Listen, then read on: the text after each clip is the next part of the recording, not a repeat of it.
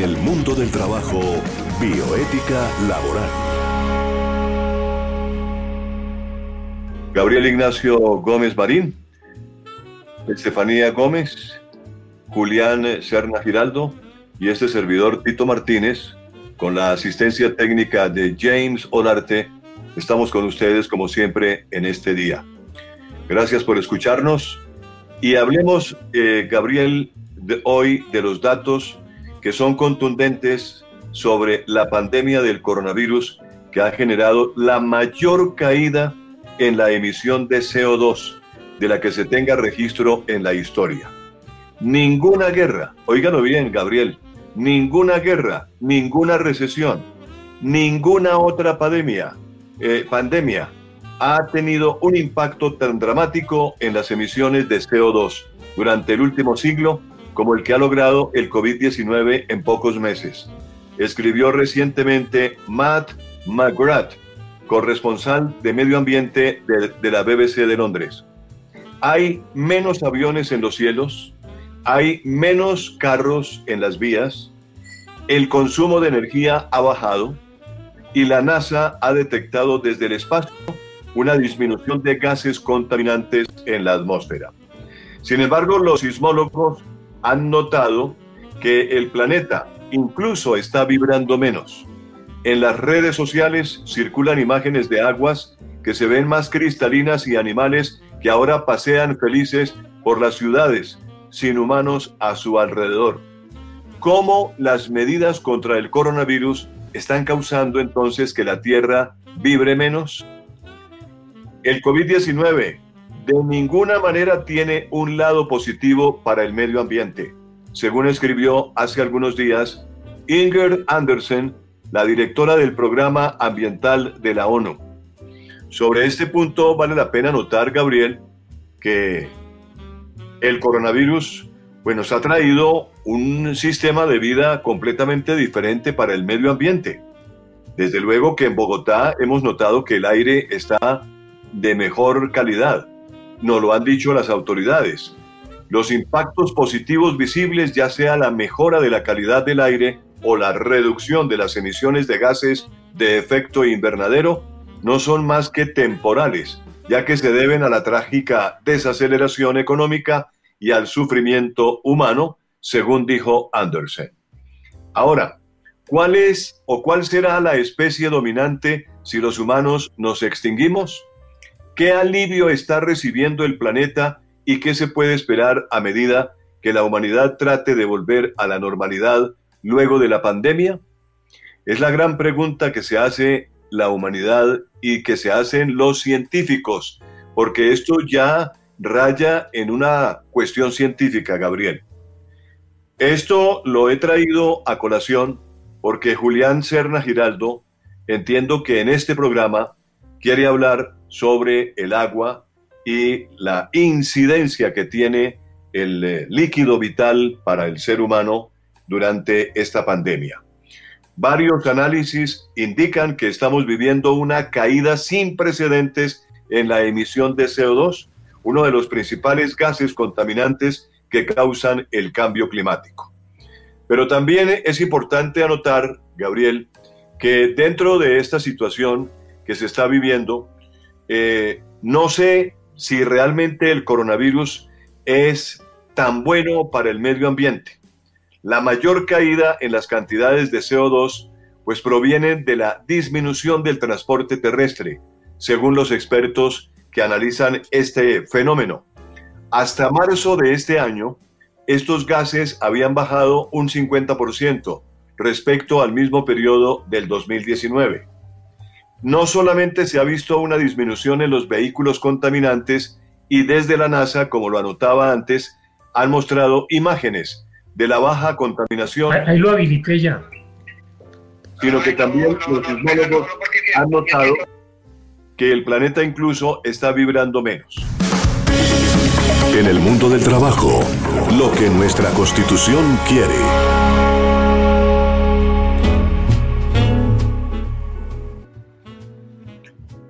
En efecto, la constitución política de Colombia ha dado también eh, la oportunidad a las personas que se dedican a la ecología y destaca que todos tenemos una gran responsabilidad con el medio ambiente.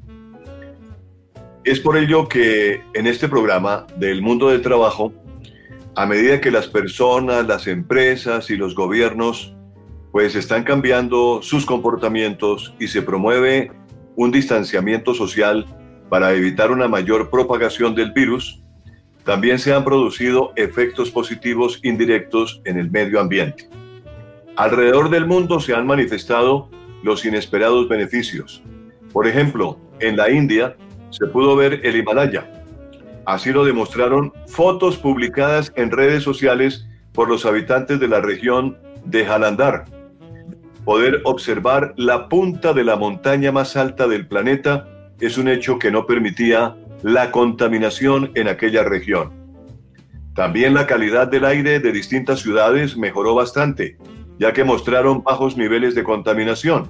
Nueva York, Roisin Komane eh, una científica atmosférica del observatorio Lamont Doherty, señaló que se han registrado caídas de monóxido de carbono de hasta un 50% a lo largo del mes de marzo. Por su parte, la ciudad donde se considera que fue el epicentro de la pandemia, Wuhan, tras ser puesta en cuarentena, tuvo una reducción significativa del dióxido de nitrógeno, un gas nocivo emitido por vehículos automotores, las plantas de energía e instalaciones industriales. La reducción de la contaminación del aire también se debe al hecho de que una gran cantidad de aviones se mantienen estacionados. Los aeropuertos, que generalmente son espacios donde se conglomeran cientos de miles de viajeros, hoy son estacionamientos de aviones que normalmente se encuentran surcando los aires. Y debido al brote de la COVID-19, distintas aerolíneas redujeron sus vuelos. Por ejemplo, en Ciudad de México no hay vuelos hacia Estados Unidos o Sudamérica. Hasta el 16 de mayo están completamente en tierra los aviones. Y hacia Europa y Asia hasta el 31 de mayo, lo que provoca que gran número de flotas esté en tierra y el cielo esté más limpio. Y pues esto tiene unos efectos indudablemente en el medio ambiente, Gabriel. Y yo quiero dejarte ese tema para que en alguna forma hablemos que la pandemia del coronavirus es una gran oportunidad para construir una economía que preserve la salud del planeta.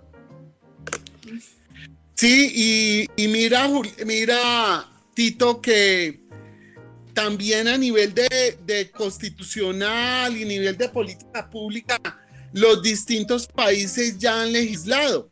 Por ejemplo, en Italia, el decreto CURA integra amortiguadores sociales y la prohibición de despidos colectivos por causas económicas durante cuatro meses. En España, el escudo social estructura mediante el expediente de regulación temporal de empleo el cobro de las prestaciones por desempleo sin consideración a los periodos de cotización ordinarias. Y paralelamente en Bélgica se estableció el pago del sistema de seguridad social de 70% del salario en periodos de crisis, al tiempo que en Suecia el gobierno pagará 90% de los salarios de los trabajadores con coronavirus. Entonces estamos viendo que, que se está legislando a nivel constitucional, a nivel de política pública y el factor ambiental es uno de los temas más importantes respecto a esta crisis sanitaria, económica y social. La directora ejecutiva del Programa de las Naciones Unidas para el Medio Ambiente, Inger Andersen, durante una intervención que tuvo en Nairobi, habló justamente sobre lo silvestre. Dijo que hoy la actividad humana ha alterado casi el 75% de la superficie terrestre y ha sitiado a la vida silvestre y la naturaleza en un rincón cada vez más pequeño del planeta. La naturaleza es crucial para nuestra propia supervivencia.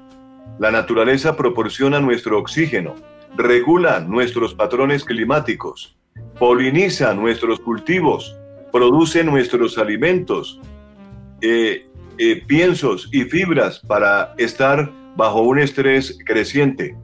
De tal manera que a medida que continuamos con nuestro implacable tránsito hacia las tareas naturales, aumenta el contacto entre los humanos y las especies portadoras de infecciones, ya sea como resultado de la urbanización, la pérdida y la fragmentación de hábitats o los mercados de animales vivos, todo lo cual aumenta la probabilidad de interacción entre estos vectores y los humanos. También es importante, Gabriel, decir o preguntarnos cómo ha de ser la gestión de residuos durante la pandemia del coronavirus. Hemos visto, por ejemplo, en los últimos días, aquí en Bogotá, un, eh, eh, un sitio donde llegan las basuras, donde ha habido deslizamientos, donde no se ha hecho absolutamente nada para mejorar esta situación de la parte ambiental en el sur de la capital de la República. Y en todo caso, el Programa de las Naciones Unidas para el Medio Ambiente ha destacado que durante el actual brote del coronavirus COVID-19 se produce una gran cantidad de desechos como guantes, mascarillas, materiales de protección infectados, entre otros. Y el manejo seguro de esos desechos biomédicos y sanitarios es esencial también para la salud comunitaria y la integridad del medio ambiente. Por ello, el, eh, por el contrario, el manejo incorrecto de tal volumen de productos podría llegar a ocasionar, oígase bien, un efecto de rebote, tanto en la salud de las personas como al medio ambiente, y de ahí la vital importancia sobre su gestión y disposición final de forma segura como parte de una respuesta de emergencia efectiva. Sí, y, y los empresarios deben proteger a los trabajadores en el lugar de trabajo.